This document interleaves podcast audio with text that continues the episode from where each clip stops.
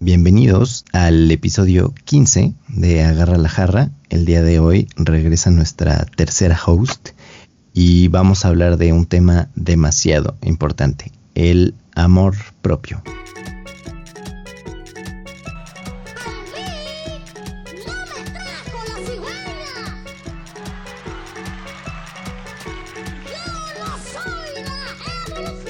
Y con ustedes, Furby Castro. Hola, hola, bienvenidos una vez más a este programa de Se Regalan Dudas o Marta de Baile. bueno, por lo menos el tono.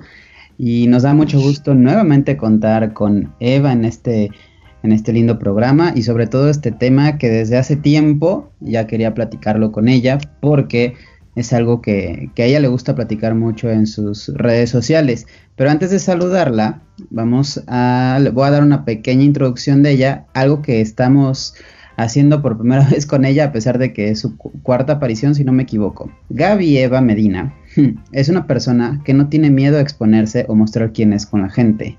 Camina y transita su día sin ningún filtro y promueve el amor a la libertad de ser y hacer lo que más te plazca apasionada por su trabajo, por su profesión y por el arte, fiel creyente de que se puede cambiar al mundo tóxico diciendo las cosas sin filtro, pero con responsabilidad de no dañar a nadie más.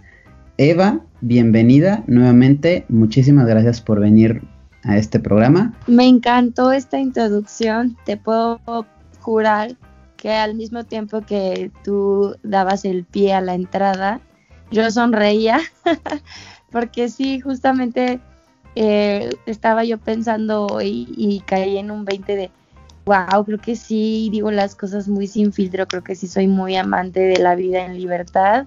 Y pues nada mejor que esta introducción para abrir paso a este gran, gran tema que en realidad engloba muchos subtemas, ¿no? Eh, yo creo que también es un tema del que todo el mundo habla, pero cada quien tiene su propia, eh, su propio significado. Cada quien entiende por amor propio algo muy puntual y que obviamente ha venido a, a significar algo diferente para cada uno de nosotros dependiendo de nuestras vivencias y nuestras experiencias, ¿no? Pues antes de comenzar, vamos a la cortinilla de This Just In.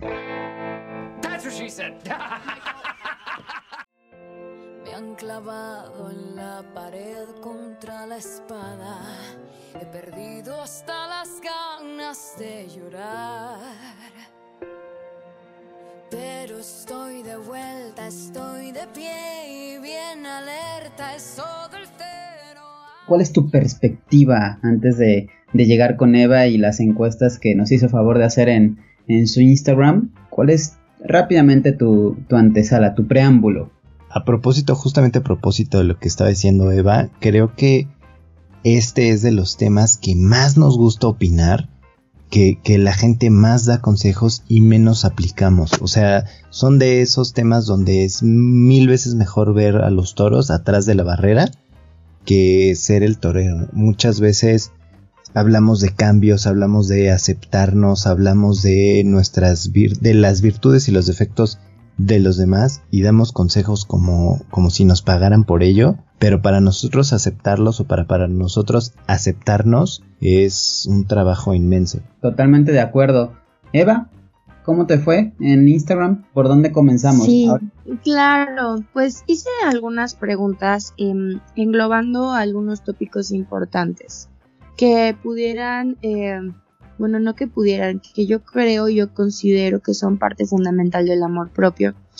Número uno, los límites. Número uno, qué tanto necesito la aprobación de los demás. Número uno, qué hago por los demás. Número dos, qué no hago por los demás y desde dónde tomo decisiones para conmigo y para con los demás, ¿no? Entonces a partir de ahí me puse, eh, anoté en mi libretita, pues ahora sí que puntos importantes en los cuales a mí me gustaría entender un poco cómo es que los demás se comportan y que, cómo es que los demás generan este eh, concepto de amor propio. Y pude identificar eh, cierto patrón en las respuestas dependiendo de las preguntas, en donde sí nos dieron porcentajes bastante congruentes. Les hice una pregunta sobre si cada uno de ustedes o cada uno de nosotros sabemos decir un sí o un no, todo por defender nuestra paz mental. El 78% respondió que sí sabe decir sí o no. El 28% respondió que, que no, que no, que no sabe decir sí o no al momento de, tomar alguna decisión. Lo que me llevó a mi siguiente eh, pregunta, si yo me he lastimado por querer ser querido por alguien más o no. Y el 71% respondió que sí, que sí se ha lastimado y el 29% respondió que no. Entonces hay aquí como porcentajes muy congruentes, ¿no? O sea, la mayoría de las personas dice saberse capaz de poder decir un sí o un no, pero también casi el mismo porcentaje acepta que sí se ha lastimado por querer ser querido por alguien más.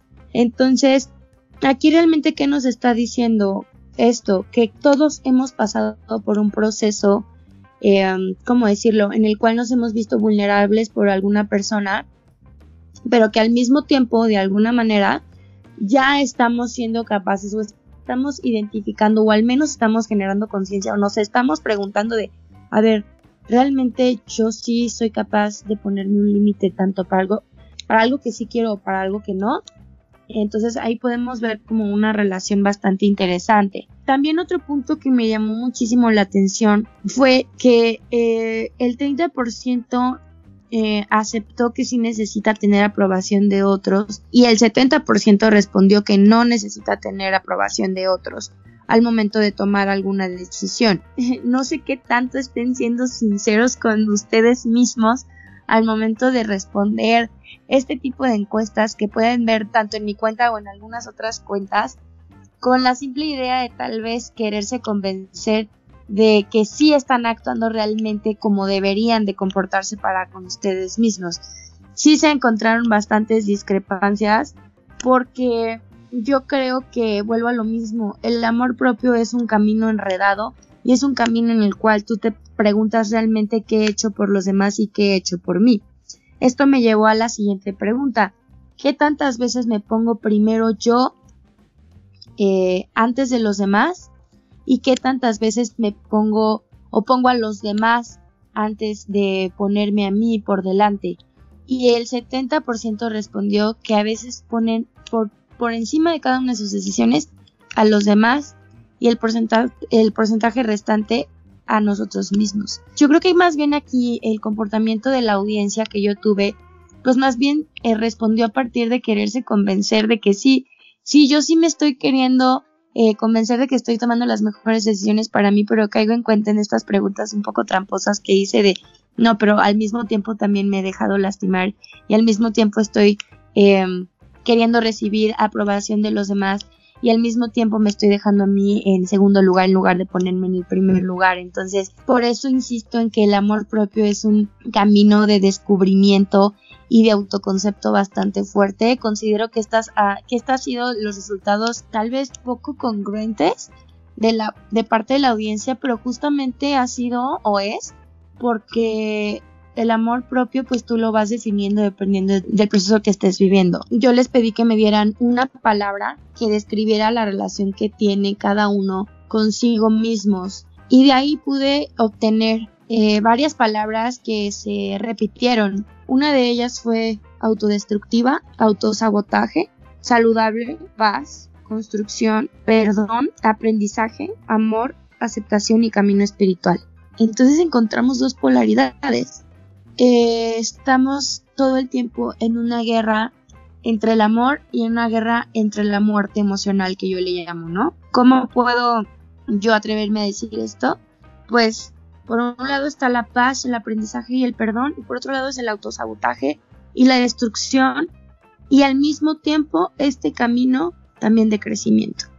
Que yo creo que es un brainstorm bastante acertado cuando hablamos de amor propio porque el amor propio no es lineal, porque el amor propio no, no llegamos a este mundo o no estamos experimentando en esta vida terrenal todo el tiempo situaciones que nos generen placer, sino que también vivimos situaciones que nos ponen en tela de duda qué es lo que somos, quién es lo que somos, a qué venimos, por qué existimos y cómo voy a validar yo mi existencia ¿A raíz de qué? ¿A raíz de lo que los demás me digan que soy o a raíz de mi autodescubrimiento? Me quedo con, con varias palabras clave, eh, empezando por esto de es un proceso y probablemente sea un proceso que nunca termina porque sí muchas cosas dependen de nosotros pero claramente nosotros no tenemos control sobre el entorno sobre las experiencias que vamos pasando y que pueden ir fortaleciendo o demeritando nuestra propia imagen y a partir de ahí otra de las que yo me quedo y que lo he platicado mucho en, en algunas redes es el autosabotaje o el famoso síndrome del impostor que en un ratito hablaremos de eso creo que que a veces solitos nos, nos vamos derrumbando todo el proceso que teníamos, culpamos tal vez a los demás cuando somos nosotros los que terminamos por, por hundirnos. ¿Y cómo se le llama eso? Ser víctima. Pensar que todo el mundo me está agrediendo y por culpa de mi trabajo, por culpa de mi mamá, por culpa de papá, por culpa de mi cuerpo, por culpa de eh, tal vez mi escasez económica, no soy lo que soy. Cuando más bien un acto de amor propio es lejos de ponerte en esa esquinita de el mundo es hostil conmigo y tal vez a veces cargar con un poquito de culpa es de qué me estoy haciendo responsable yo y a partir de qué o con qué herramientas cuento para cambiar mi situación. Amor propio es igual a autoestima. Yo te puedo decir que el amor propio es, es como la parte general y la autoestima es em, uno de los puntos particulares. Autoconcepto y autoestima son diferentes. El autoconcepto es lo que yo opino de mí mismo. ¿Cuál es la concepción que yo tengo de mí mismo? Y la autoestima es todo lo que engloba estos conceptos y qué tanto valor le doy a estos conceptos. Cómo yo le puedo ir agregando cada vez, cómo puedo ir ponderando cada concepto que yo tengo de mí mismo para potencializarlo. Eso es el autoestima. Entonces, yo creo que el amor propio fundamentalmente está estructurado principalmente por justo autoestima, autoconcepto, límites y mucho, mucho, eh, también mucha paciencia. Creo que es la parte general y el, el autoestima es una pieza muy clave. Si no hay autoestima, pues difícilmente va a haber amor propio consistente de alguna manera. Claramente yo no tengo el concepto psicológico porque pues evidentemente no lo soy, pero parte de, del amor es esto de aceptar, ¿no? empezando por el amor propio, creo que lo ha dicho muy bien Furby antes, que influye mucho en la aceptación tanto de lo bueno como de lo malo, que probablemente por eso sea como mucho más integral esta parte de amor propio que incluye saber en qué somos pues también malos o también saber cuáles son nuestras áreas de oportunidad. Y justamente eso es el poderte el poderte conocer, que ojo, nosotros nos ponemos un buen de trampas, ¿eh? O sea, porque existe aquí una pieza bien clave que es el ego.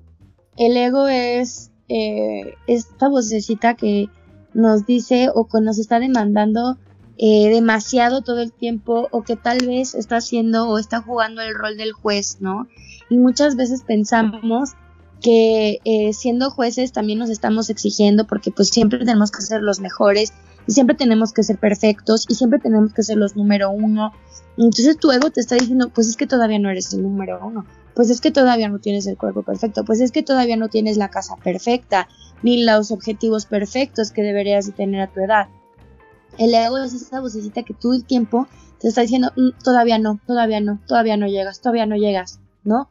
Entonces hay que saber también diferenciar que desde dónde viene ese amor propio, porque el amor propio no es el estarte todo el tiempo, eh, hace cuenta que jalándote de los pelos, es como si todo el tiempo te estuviera diciendo, no, pero más derechito, no, pero más flaquito, no, pero más flaquita, o sea, el amor propio viene desde la compasión, desde, hey, tú ya eres perfecto, tú ya cuentas con todas las herramientas necesarias que el universo te ha dado, solamente tienes que ir tomando una decisión tras decisión, poco a poco, materializa, pero para materializar, haz.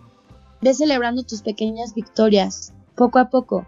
Vete estableciendo objetivos, poco a poco. Y, y siempre, siempre ir muy de la mano de cómo me estoy sintiendo yo, qué emociones tengo, porque el ego no te permite realmente escuchar cuáles son las emociones que tú estás sintiendo. Muchas veces nos sentimos súper tristes y a veces que es como, no, pero es que como yo soy una fregona, no, pero es que como yo, ¿por qué voy a estar triste si eh, estoy guapísimo o guapísima, ¿por qué yo voy a estar sufriendo por él o por ella? Está bien, date chance, date chance, tú, tú, tú misma mereces también sentirte triste en algún momento, o tú misma también mereces sentirte feliz en algún momento, porque hay veces que decimos, no, pero, o sea, ¿por qué me estoy sintiendo feliz y, estoy viendo que mi cuenta de banco tal vez eh, tengo muchísimas deudas, no debería sentirme feliz, debería estar preocupado? Entonces son todas estas trampitas que luego nos pone que nos obstaculiza poder vivir en amor propio. Y ya cuando tú logras vivir en amor propio, puedes compartirlo, puedes incluso, o sea, tu energía y tu estado, eh, pues sí, energéticamente hablando, cambia. Pero es el momento en el que tú haces una pausa y dices, ¿quién está hablando? ¿Estoy hablando desde el amor? ¿O estoy hablando desde el ego? ¿O estoy hablando desde la carencia? Quiero saber qué opinan, o sea, porque al menos yo en mi experiencia, yo siempre he sido una mujer súper dura conmigo. Abiertamente, pues sí, yo creo que este es un buen espacio para poder igual contarles un poquito de la experiencia que yo tuve. Pero yo soy una persona que ha vivido con un trastorno de, eh, pues sí, de alimentación desde hace más de 13 años y la verdad las personas que padecen de esto siempre lo esconden. Eso sumado con que siempre, siempre se están exigiendo demasiado y nunca son suficientes. Creo que el amor propio viene desde el agradecimiento, desde la compasión y desde la aceptación total de uno mismo. Creo que a raíz de este tipo de experiencias me he permitido conocerme un poco más, conocer y entender mi cuerpo, conocer y entender mi alma y al mismo tiempo poder establecerme límites a mí misma para poder establecer límites a los demás. Entonces, ¿qué tanto podría cambiar su perspectiva del mundo teniendo amor propio o no? Hay un sinfín de oportunidades cuando tú tienes amor propio y hay un sinfín de peros cuando no lo tienes. Que aparte ahí de repente entra mucho lo, lo fácil que sería, de repente es muy fácil echarle la culpa a la sociedad, echarle la culpa a las redes sociales, echarle la culpa a los papás, o sea, es muy fácil decir, sí, yo me exijo mucho porque mis papás me exigen. Sí, pero llega un punto, desde mi punto de vista, valga la redundancia, llega un momento donde tú mismo eres el que ya decides cuando no dejas entrar a las personas, cuando te empiezas a ver tú desde tu óptica y no desde la de los demás. Y hay gente que simplemente opta por el camino fácil de echarle la culpa es que ve lo que están haciendo las personas en redes sociales, es que a mí siempre se me ha exigido, sí, ¿y tú? O sea, ¿en qué momento tú puedes o en qué momento tú decides tener el control de tu vida y por lo tanto de tus reacciones hacia tu valoración? Exactamente. Y ahora yo les quiero hacer una pregunta. ¿Qué están buscando en otra persona enfocándonos 100% en la primer parte? Amor. ¿Qué tipo de amor estoy buscando en otra persona? Eso también creo que es clave porque estamos tan mal acostumbrados a pensar que es nuestra media naranja y mi complemento y ya me eché la canción de Faye, pero estamos como tan acostumbrados a que a que alguien debe ser lo que nosotros no y por lo tanto tiene lo que nosotros adolecemos y hay momentos donde eso llega a ser una envidia, donde eso llega a chocar, donde eso ni siquiera es complementario porque no hay admiración, sino más bien eh, rencor porque tú no eres como esa persona creo que desde ahí tal vez como las trampas que dices empezamos a regarla y probablemente amor solo es solo es un plus y no un porque me faltaba y estoy llenando un hueco que la neta tú deberías llenar maestro o maestra Ale o Pepe. Exactamente. Tú Robbie, ¿qué opinas? O sea, para ti me gustaría, o sea, hacerlo como igual un poco más concreto poniendo un ejemplo, al menos la Eva de hoy lo que podría buscar de amor en otra persona es libertad, es eh, comprensión, tolerancia, acompañamiento, eh, disfrute, amistad y sobre todo pues comunicación y el lado genuino del apapacho, ¿no? apapacho emocional y el apapacho físico. Eso es lo que yo pudiera decir que yo busco en otros. Ahora, ¿cómo eso puede ser un espejo para lo que yo me estoy dando a mí. Por eso les hago esa pregunta. O sea, ¿realmente tú estás buscando en, lo, el otro lo que tú te das a ti o lo que te falta a ti? Dios, qué complicada pregunta para mí. Porque no lo sé. O sea, te podría contestar que hace unos años tenía como ciertas, ciertos elementos o ciertas características que definitivamente las personas, bueno, sí, mis parejas anteriores las tenían, grandes personas. Pero hoy, a mis 34 años, yo creo que lo que busco es ahí, o sea, más allá de que me quiera, evidentemente, algo que sé que me mueve mucho es alguien que me cuide, que me procure, que se preocupe por mí. Eso es todo, o sea, sentirse que alguien se preocupa por ti, que te cuida cuando estás enfermo, que te pregunta cómo, que comiste, cómo te fue en X proyecto del trabajo, en cierta junta. Creo que es algo que particularmente me llena mucho de una persona, ya sea, pero ni siquiera hablando de una pareja, de alguien con quien esté saliendo, sino incluso un amigo, un familiar, algo así es algo que siempre le agrego un plus y incluso me puede hacer el día, algo tan insignificante y lo ha dicho múltiples veces Daniel Javid, ese tipo de cosas que son gratis, que no tienen ningún costo, que ni siquiera necesitas buscar crear engagement, no necesitas darle like o nada, simplemente es preocuparte por alguien más, detenerte un momento y escribirle. Es algo que me, me llena mucho y yo procuro hacerlo con otras personas, pero las cosas que son para mí mismo, que he pensado que quiero hacer, he planeado, tengo todo pensado cómo hacerlo, pero no me doy ese tiempo como, en mi caso, hablar con Dios, orar, eh, leer un poco el libro que estoy leyendo, escuchar alguna canción en silencio, y por eso le doy tanto valor a actividades como, como bañarme, que lo he platicado con, con César, porque es un momento en el día donde estás desconectado totalmente, evidentemente, donde lo único que, que, estás es con el agua y con tus pensamientos y por eso a veces trato de hacerlo, pocas veces, trato de hacerlo sin luz, a oscuras, porque no tienes de otra más que hacer frente a tus pensamientos. Obviamente pongo algo de música y trato de hacerlo algo especial, porque si no lo hago yo, pues ¿cómo puedo esperar que alguien lo haga si ni siquiera lo hago para mí mismo, no?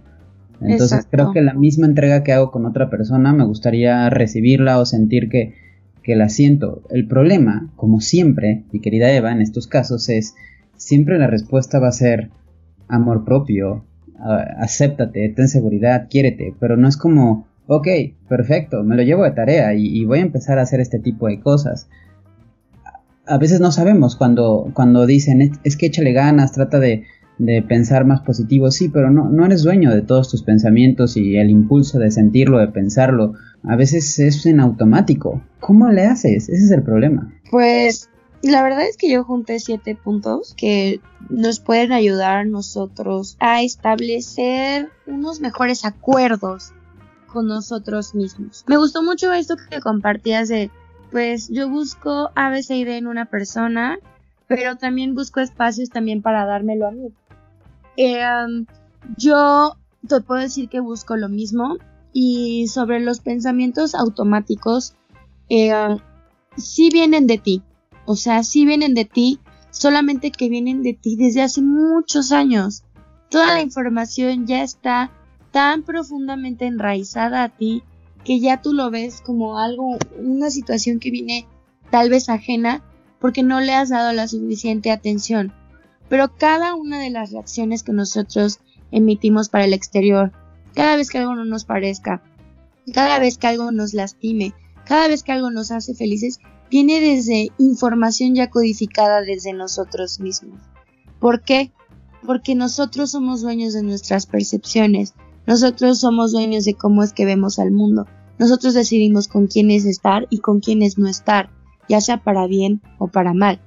Eso, o sea, yo sí considero que el amor propio, por eso decía que cada uno tiene su propia definición, porque no vivimos lo mismo, no tenemos los mismos significados. Eso me lleva a mi primer punto.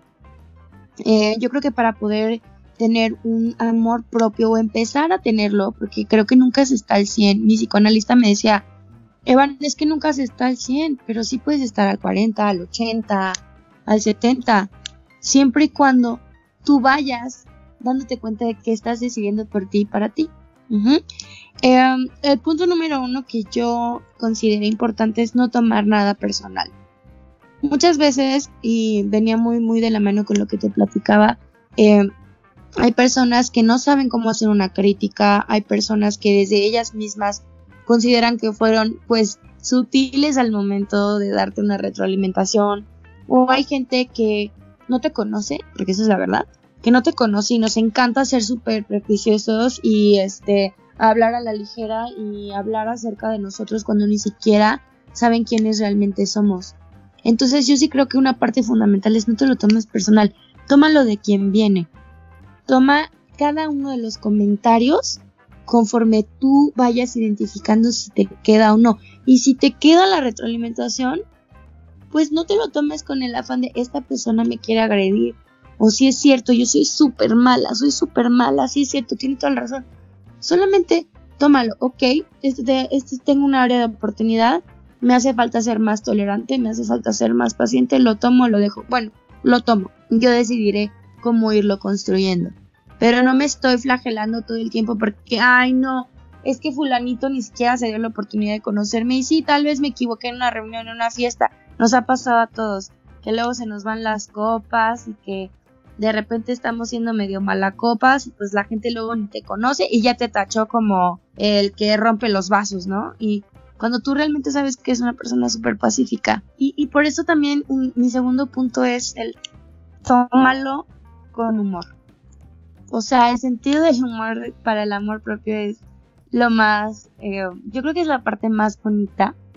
Yo creo que es la parte más, es como un apapacho, eh, es un apapacho divertido porque no sé, o sea, yo seguramente les ha pasado, o al menos a mí me ha pasado que yo digo, ¡Ah! ya dije esto, hijo, qué bruta, qué mensa. O sea, pero en el sentido de, o sea, yo me reí de, de tal vez la tarugada que dije, y lejos de flagelarme es bueno, ya, o sea, para mí fue chistoso, me río de mi error, buenísimo lo que sigue, o sea, esto también al final del día es parte de mi esencia. Creo que viene mucho con, con la primera parte que dices de órale, va, ¿de quién viene? Lo dijo la, pues creo que es filósofa, se llama Bárbara de Regil, dijo, la gente lastimada lastima, y lo peor de todo es que estoy muy de acuerdo con eso, ¿no? El, realmente la gente no sabe qué fantasmas trae el otro, como para que incluso nosotros digamos, ay, me lo está diciendo este güey al que cortaron, o este güey infiel, o esta persona, ta, ta, ta.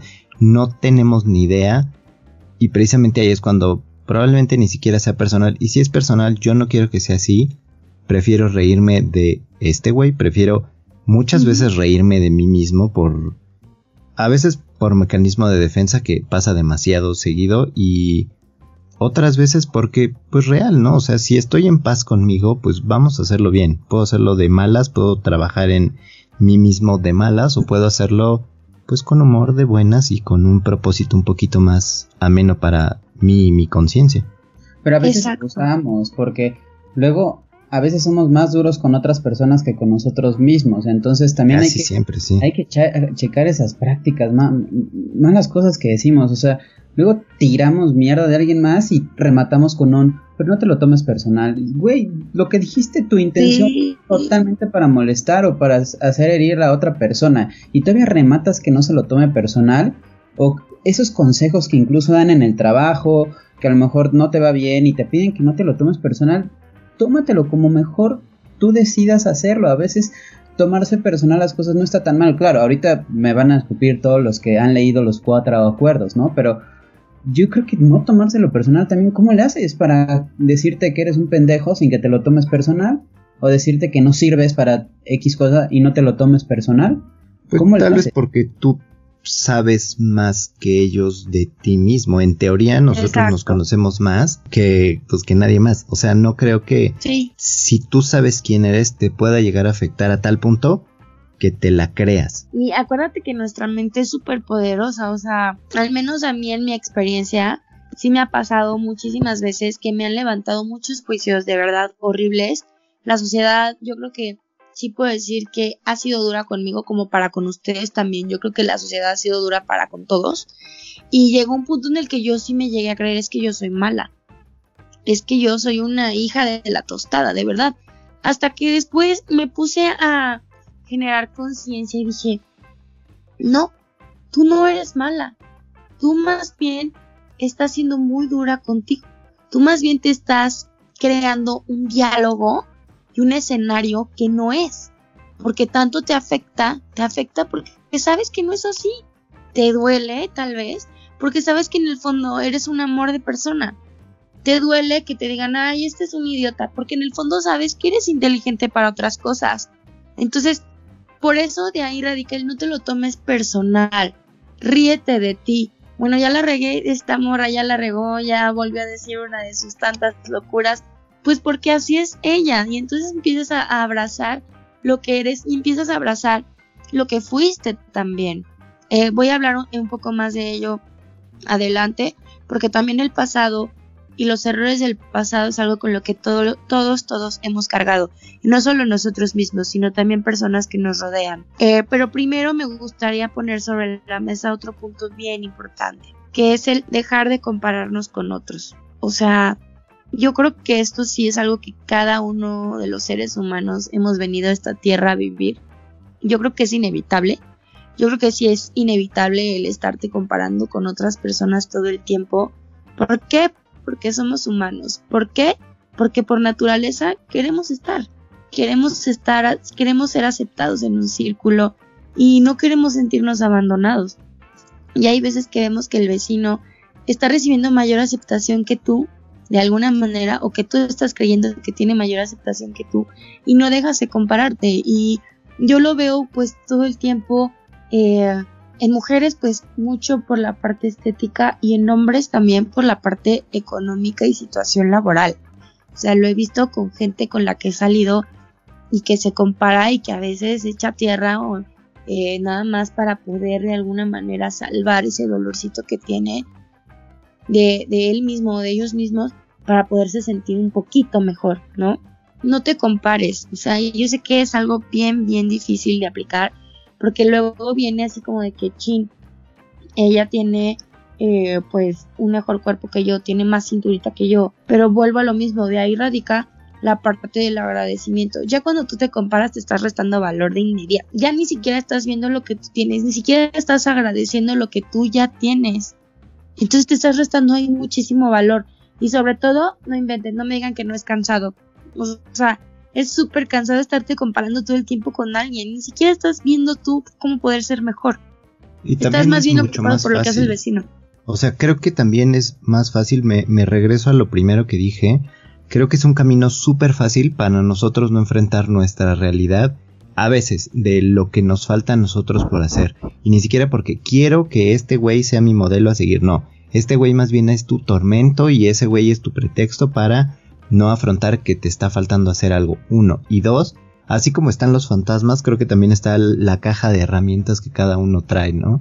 Que pues son los recursos, o sea, y no recursos financieros, sino en general. O sea, tú no sabes a la gente cuánto le costó, tú no sabes si le costó o no, como para solamente porque lo vi en el post de Instagram, ya creo que es un crack y que en su vida ha, la ha regado y probablemente tiene 700 errores y probablemente empezó a los 10 años en la calle, o tal vez no, pero tú no sabes eso y tú no tienes el mismo camino, ni tú tienes la misma cajita de herramientas como para dedicarle más tiempo a lo que está haciendo alguien más que a lo que tal vez te falta hacer a ti, o a lo que bien dijiste, celebrar las pequeñas victorias que ya has tenido, porque muchas veces también queremos llegar a ese precisamente 100% y no nos damos cuenta que nos ha costado un huevo llegar al 40 pero llegamos a un 40 y a veces nos falta reconocérnoslo. Pero es que también, a ver, ¿cómo no puedes compararte si todo, si vivimos en una sociedad donde todo el tiempo te están comparando, incluso en el trabajo?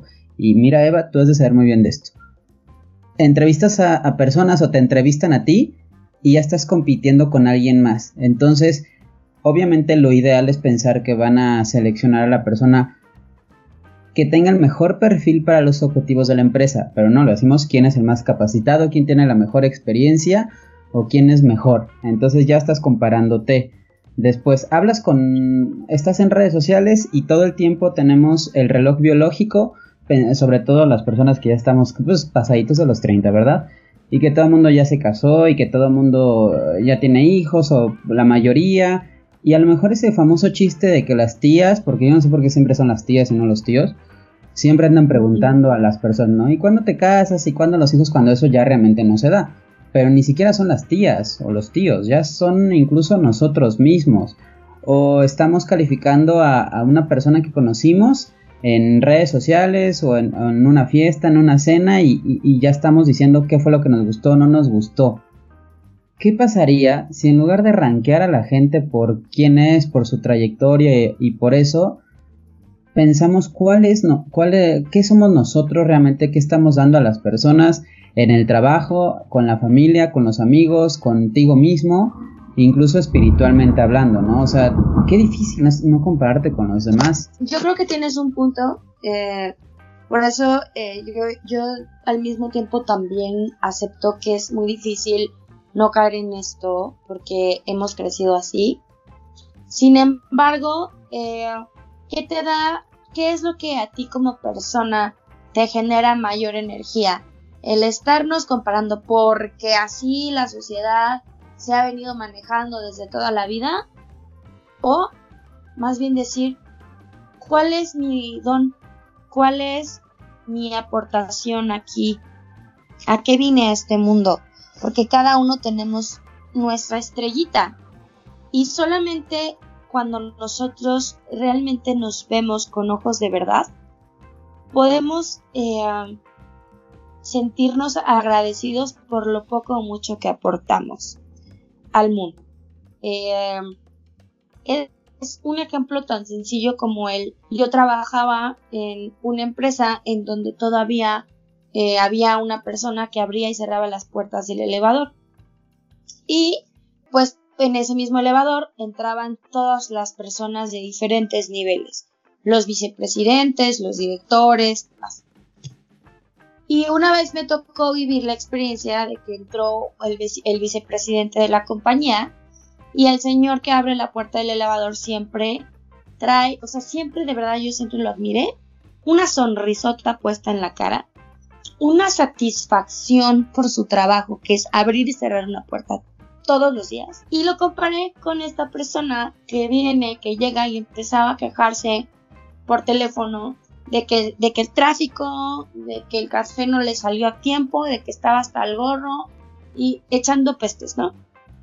Es un ejemplo muy, muy, muy pequeño en donde tú pudieras decir un trabajo que obviamente no tan bien o no igual de remunerado como un vicepresidente, como el que tiene eh, la persona que abre y cierra la puerta del elevador, no es posible que esté más contenta que la otra.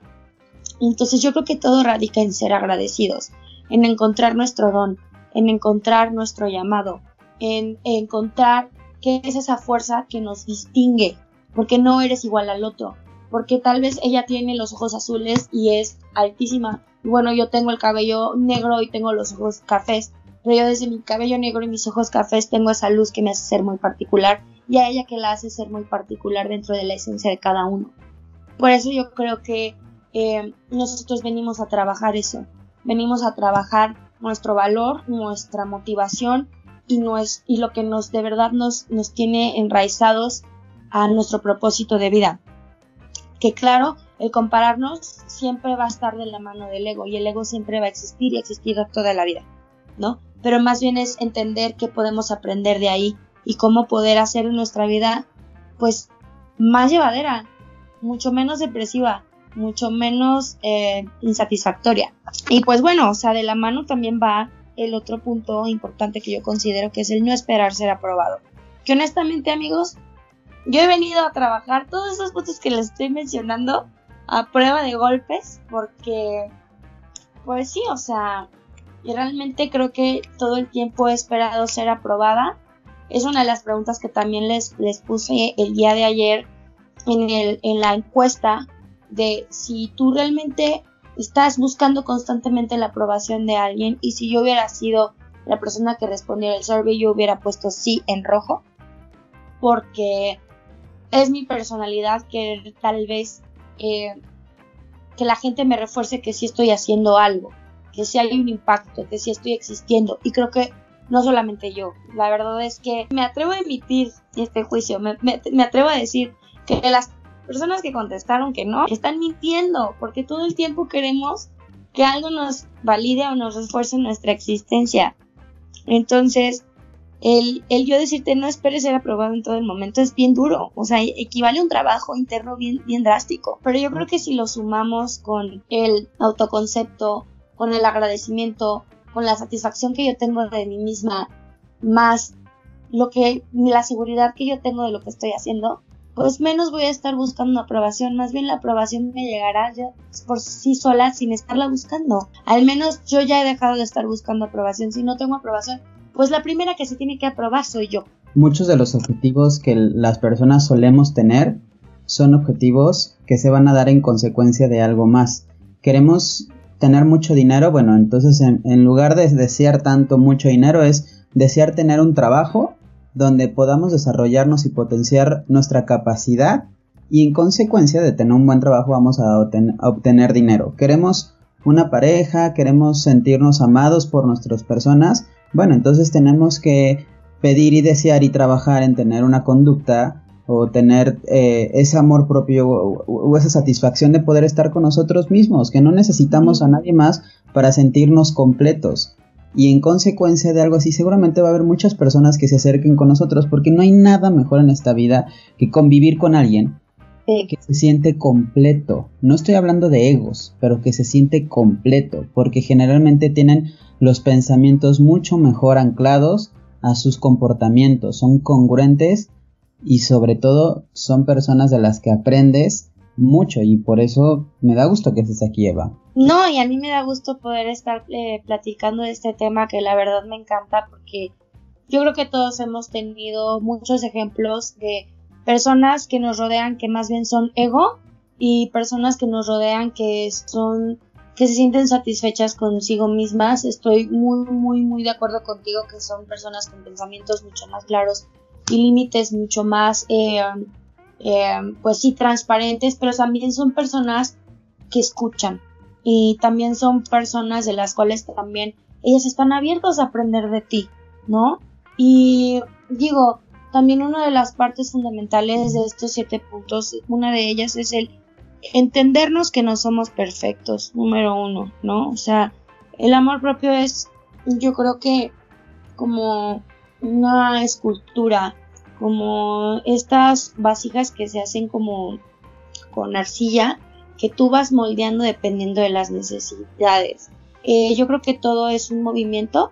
De hecho, hoy vamos a dejar de ser, o sea, más bien en un futuro, en un futuro, en, cada minuto estamos cambiando. Vamos a dejar de ser lo que estamos siendo hoy para ser mejor, que esa es la idea, o para ser peor, pero vamos a cambiar. Y así va cambiando el amor propio no es estático, siempre va, siempre va a estar en constante movimiento. Y el movimiento implica cambio, el movimiento implica imperfección. Pero ya dentro de toda esa imperfección es cuando todos, todos, todos, todos, todos tenemos la capacidad de abrazar esas imperfecciones. Porque al menos en el libro que yo estoy leyendo, que es Satán, la biografía del ego, ayer venía un pasaje muy, muy, eh, pues yo creo que muy acertado, en donde decía que no vamos a poder conocer la satisfacción si no, si no conocemos la incomodidad. No vamos a conocer lo que es el amor si no conocemos tal vez lo que es la tristeza.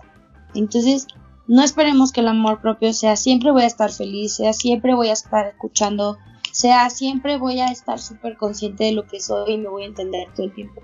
No, el amor propio es poder mirar todas tus inseguridades, tus miedos, tus errores y tu pasado con una profunda, profunda aceptación. Sí, justo, saber que, no siempre va a ser perfecto y hasta cuando no es perfecto está bien porque sabes de qué, de qué puedes aprender, sabes a qué, a qué puedes aspirar a mejorar, ¿no? Vamos a un corte, ¿no? Antes de, de seguir con la charla. ¿Qué regalas cuando quieres conquistar a alguien? Flores, chocolates o muñecos. Olvídate de dar los mismos regalos y conquista a esa persona especial con un piropo. Envía piropo al 61111 y recibe los mejores piropos con los que enloquecerás a cualquiera.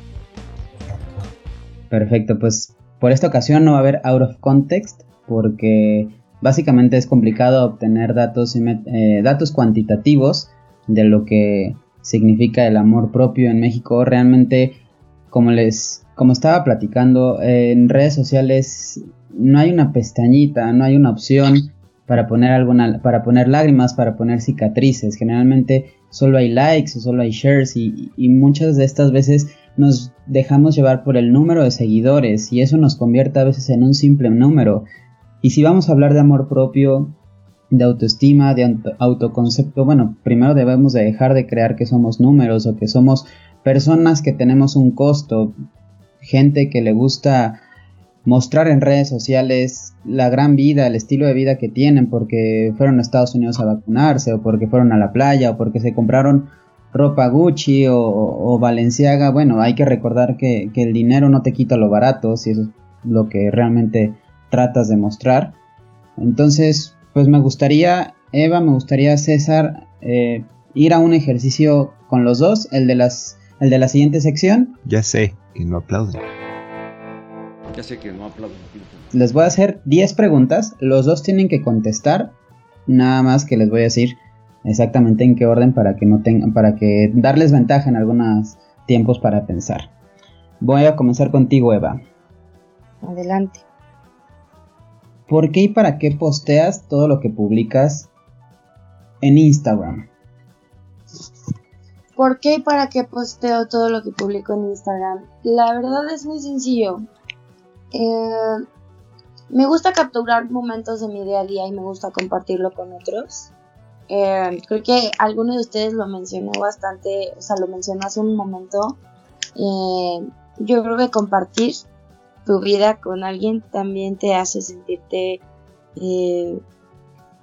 pues más vivo. Entonces yo lo veo desde ese punto de vista, te juro ya me lo han preguntado varias veces, incluso me lo han así como que recriminado, así de qué necesidad hay de compartir todo lo que haces. Yo no, pues realmente no tengo ninguna necesidad, porque de hecho incluso hay, han habido veces en las que cierro mis redes y no tengo ningún tipo de problema. Pero me gusta poder compartirles qué es lo que hago, compartirles de mi día, que tú me compartas cómo estás, que tú me compartas cómo te sientes, compartirles fotografía, o sea, va más allá de un like. Yo creo que va más allá de poder conectar con la audiencia que te sigue.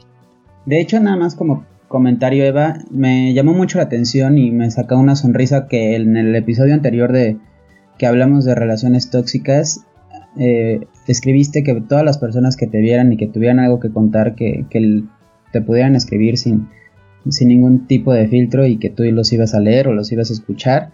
Entonces celebro mucho porque realmente lo que tú haces no es para inflar tu número de seguidores, sino realmente para llegar a una comunidad con mayor alcance. César, ¿por qué y para qué posteas lo que publicas?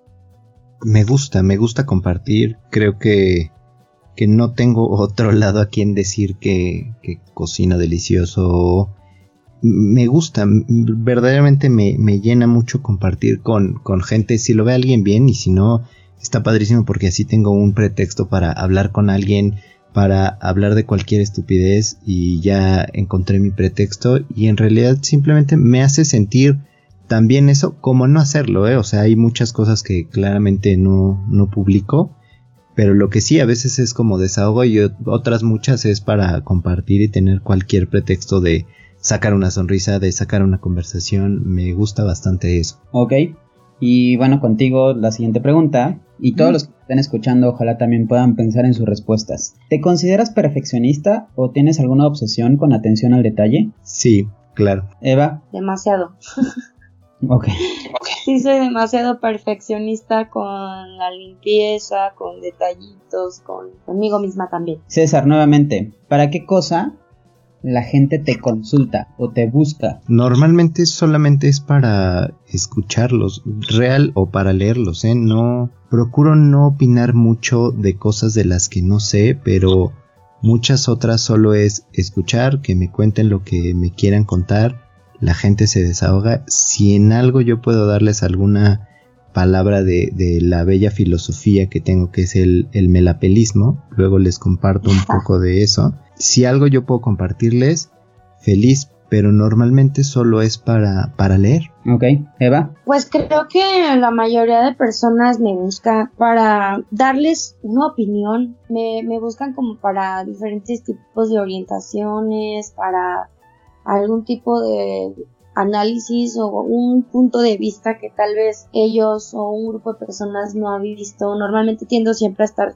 callada Yo siempre observo, escucho y ya al final de cada una de las situaciones emito una opinión y creo que eso a la gente le gusta y creo que por eso me buscan. Eh, me han buscado ya actualmente muchos para regresar a brindar asesorías sexuales. Lo estoy pensando. La verdad no estoy muy segura, pero sí lo estoy pensando, amigos. Me buscan para orientación, pues. Perfecto. Eva, ya sé que no es parte de lo que hemos platicado, pero tiene un fin la pregunta. Del 1 al 10, ¿qué calificación le pondrías como pareja a tu última pareja? Oh my god. O sea, para mí sí fue como mi novio. ¿Qué calificación le pongo? Le pongo un 8. César, ¿qué calificación le pones a tu actual pareja? Pues creo que puede ser 12 porque hay veces que... Del 1 al 10, mamón. Ay, perdón, discúlpame, estaba pensando en del 1 al, al 8. Ay, sí. 10, la verdad. 10. Bueno, en teoría, esto me lo hicieron en un- en un curso del ejercicio, en teoría esa es la calificación que tú fuiste o que tú eres con esa pareja en cuanto al amor. Eva, ¿qué te gustaría que dijera tu epitafio?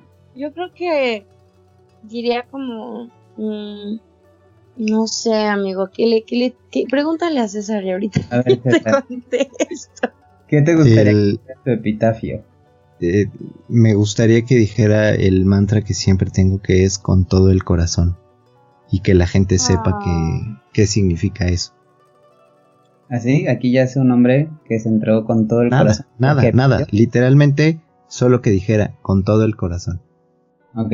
Con todo el corazón. con todo el corazón. Sí, soy soy partidario de eso, de que cualquier cosa que hagas tú no tienes idea cuándo va a ser la última vez que, que sea, no tienes idea cuál va a ser el último beso que des, cuál va a ser el último abrazo que des, cuál va a ser el último pitch que hagas, la última parte de trabajo que hagas, no tienes idea si vas a salir de tu casa y te vas a morir o te van a matar.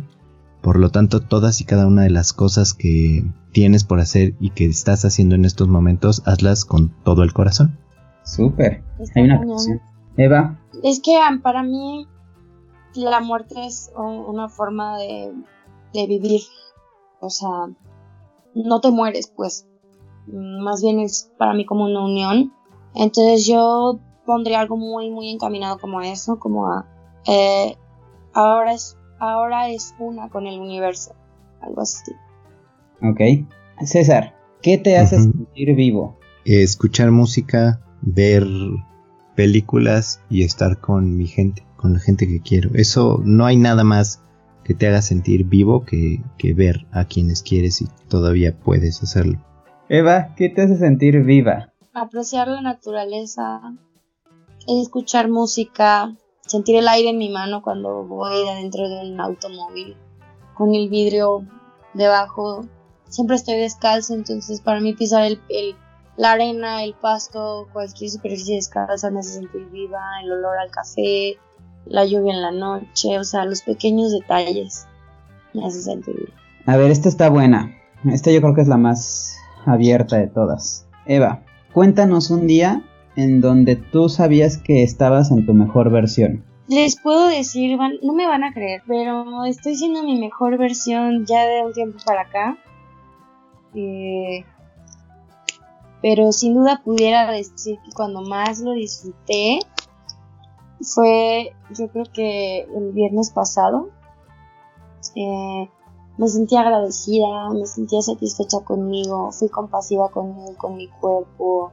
Eh, establecí límites, hice lo que quise, eh, comí lo que quise con amor, escuché a los demás, fui paciente, fui tolerante y creo que han sido ese tipo de prácticas las cuales he llevado yo creo que ya por más de dos meses últimamente me siento muy muy a gusto conmigo estoy viviendo la mejor versión de mí amigos se Ok. los comparto.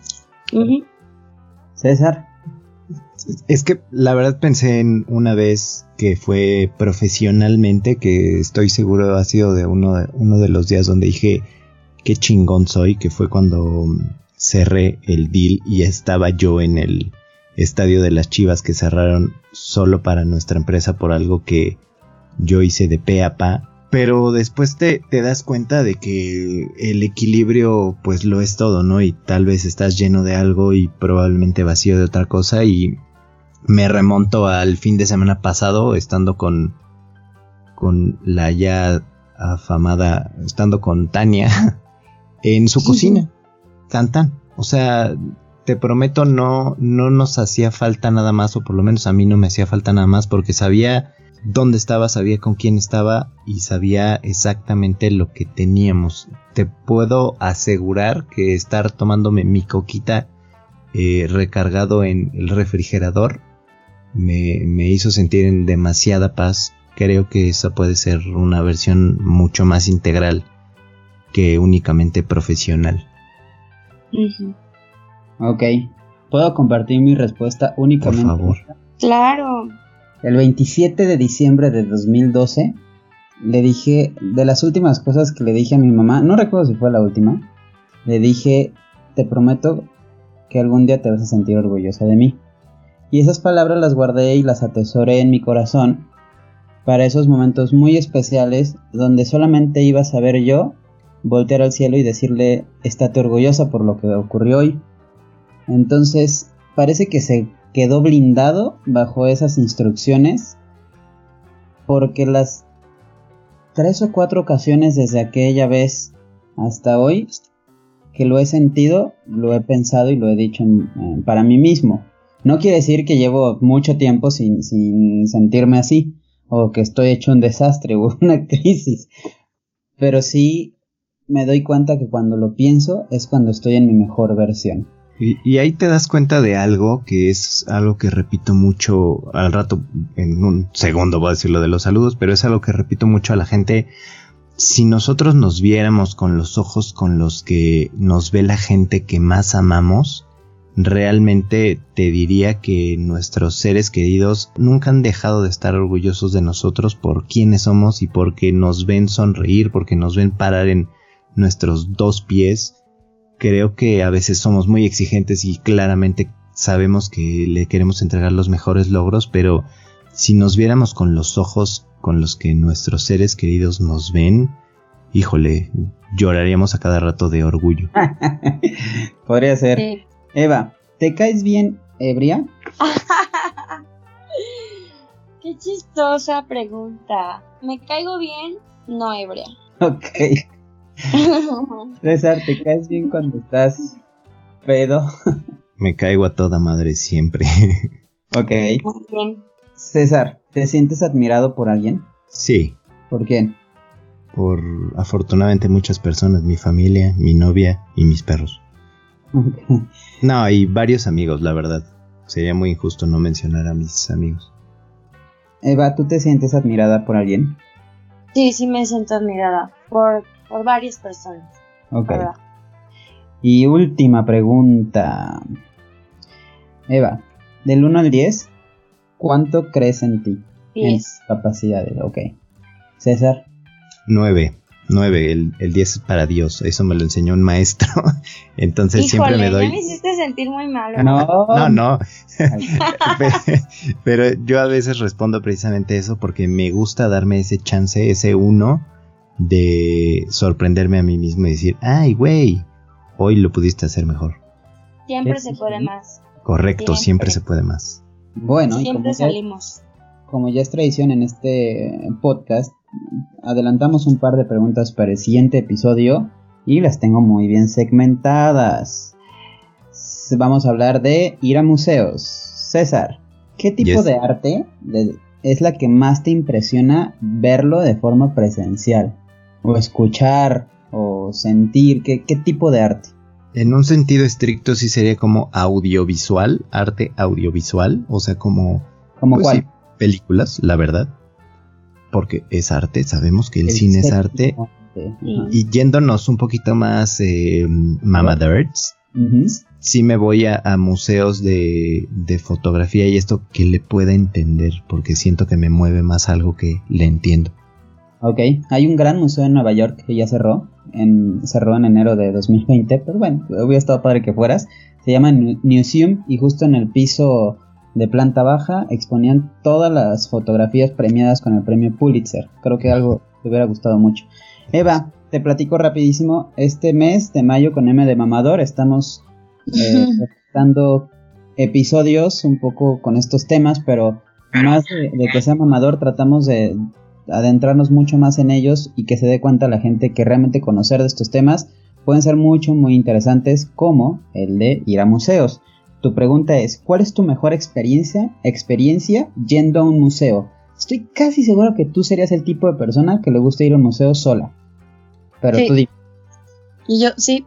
De ¿Cuál? hecho, de hecho sí me encanta ir a museos yo sola, porque tengo la fantasía, ¿verdad?, de encontrarme ahí a un buen sujeto y mm, poder conectar con él a través del arte.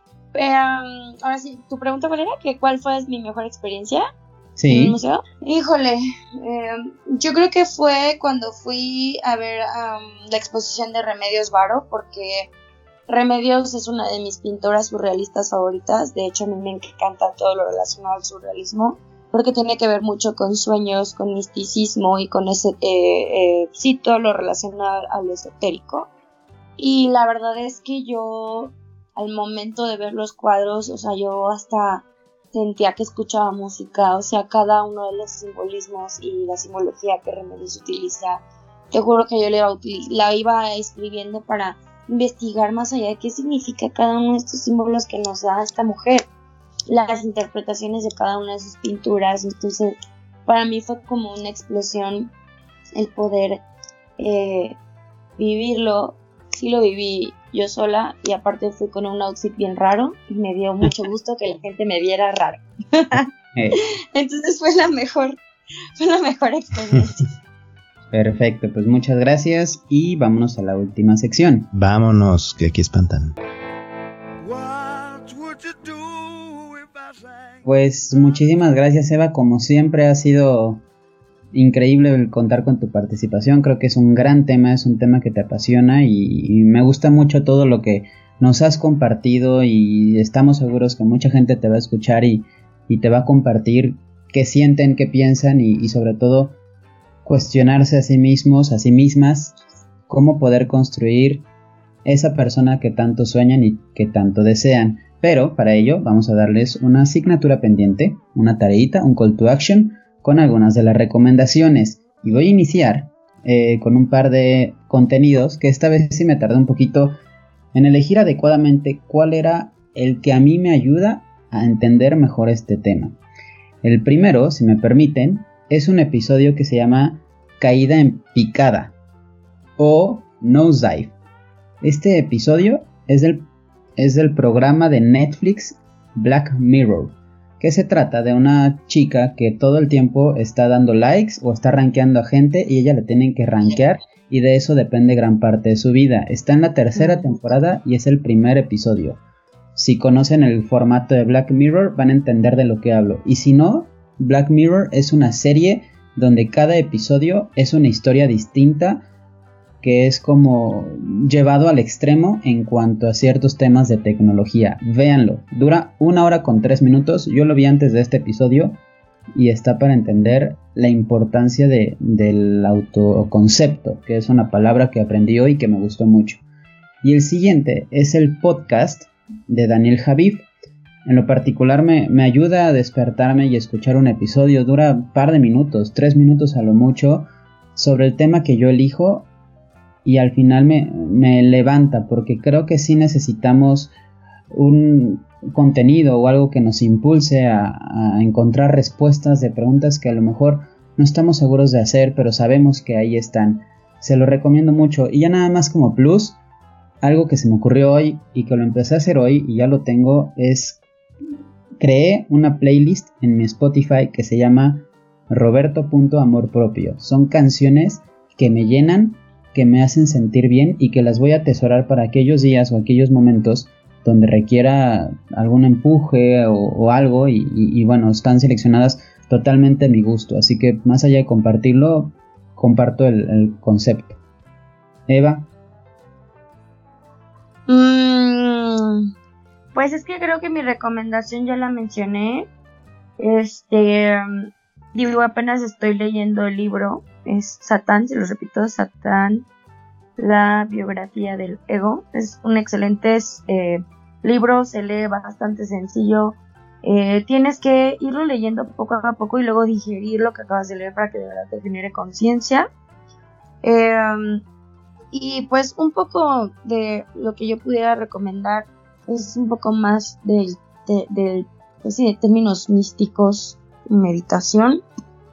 Hay una meditación de gratitud que yo hago todas las mañanas del curso de milagros que pueden encontrar en YouTube, que realmente me ha cambiado la vida y me ha abierto el corazón a recibir todo lo que el universo tiene para mí a manos llenas. Entonces es la meditación de la gratitud del curso de milagros y Satán, la biografía del ego. Excelente, perfecto. Yo de hecho solo tengo una que mm, se me hace un reflejo increíble de, lo que es la autopercepción y de lo que es este proceso que nos va llevando de conocernos, aceptarnos y terminar por querernos, que es la película de Pequeña Miss Sunshine, Little Miss Sunshine, que dentro de cada uno de los personajes es eso, o sea, el quién soy, me acepto, no me acepto, me quiero matar, soy fabulosa, a ti te la pelan, tú eres increíble.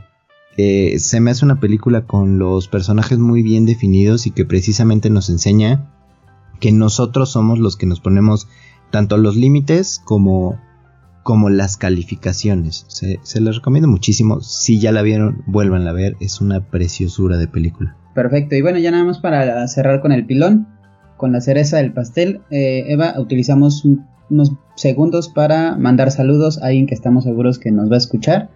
Y también aprovechar el espacio para nombrarles y agradecerles el que estén aquí. En mi caso, eh, me gustaría agradecer a, estoy casi seguro que lo va a escuchar Daniela Herrera, alguien que ya estuvo en este podcast, y le mando un saludo, alguien que me ayudó mucho a escucharme y sobre todo de quien aprendí mucho su experiencia de conocerse y de aceptarse y amarse.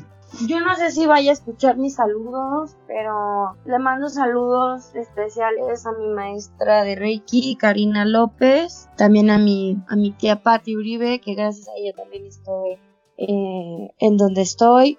Y también un, un saludo muy especial a mi hermana, Sara Medina, que espero que escuche el podcast porque la admiro, porque ha sido parte de todo este proceso, porque ha vivido el cambio y porque al fin puedo decirla, voy a decirle que la acepto y que la amo con mi corazón. Qué belleza. Yo realmente creo que solo puedo mandar saludar a, a Mariana, que le dije que, que escuchara esto. Espero lo escuche, espero le sirva y saludos. Pues muchas gracias Eva, un honor y cuando quieras, aquí está el podcast para ti. Muchas gracias. Bye.